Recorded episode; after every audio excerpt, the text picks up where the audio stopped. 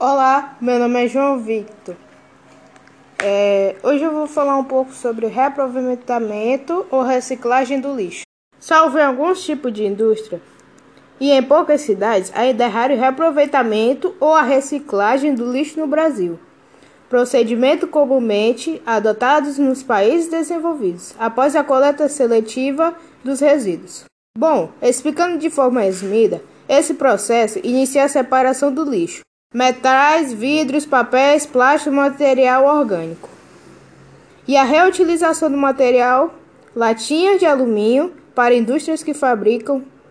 O mesmo vale para vidro, papel e papelão. Material orgânico para produção de adubos e para uso de biogestores, entre outros materiais.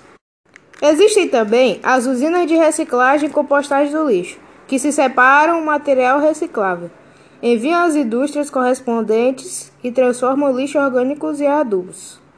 No processo de determinado compostagem, os resíduos que não podem ser reaproveitados devem ser queimados em usinas de incineração ou comprimidos e encaminhados para aterros sanitários o que evita a proliferação de muitas doenças.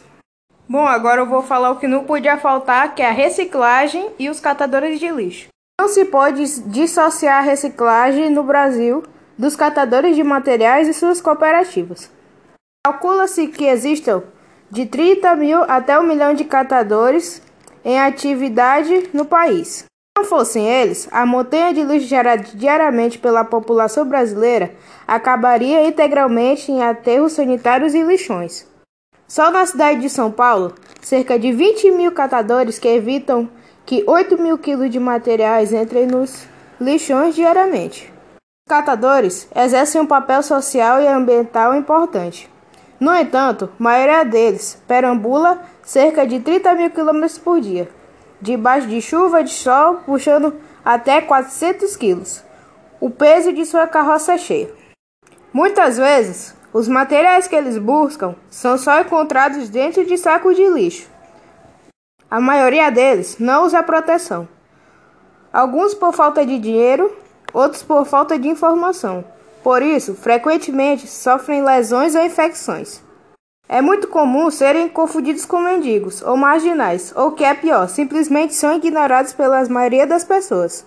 Além dos mais, alguns municípios proibiram as carroças de circular pelas vias e estacionar em locais públicos. Eles ganham de um a dois salários mínimos por mês. Com sorte, podem encontrar um aparelho eletrônico que ainda funcione.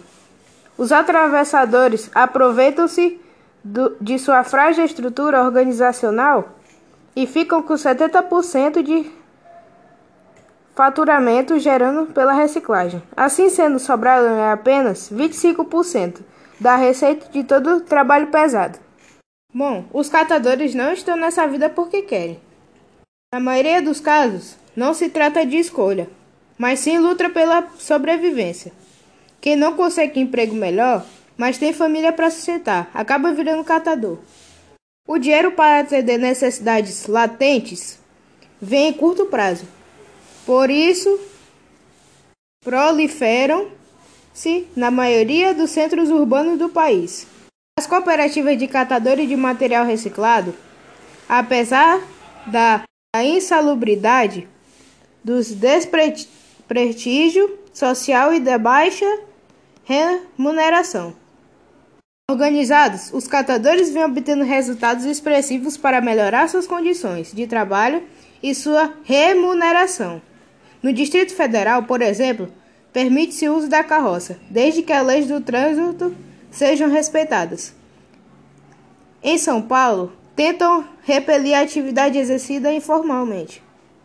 Em outras cidades, apesar de pouco regulamentada, a atividade também é bem vista e estimulada pelos governos locais.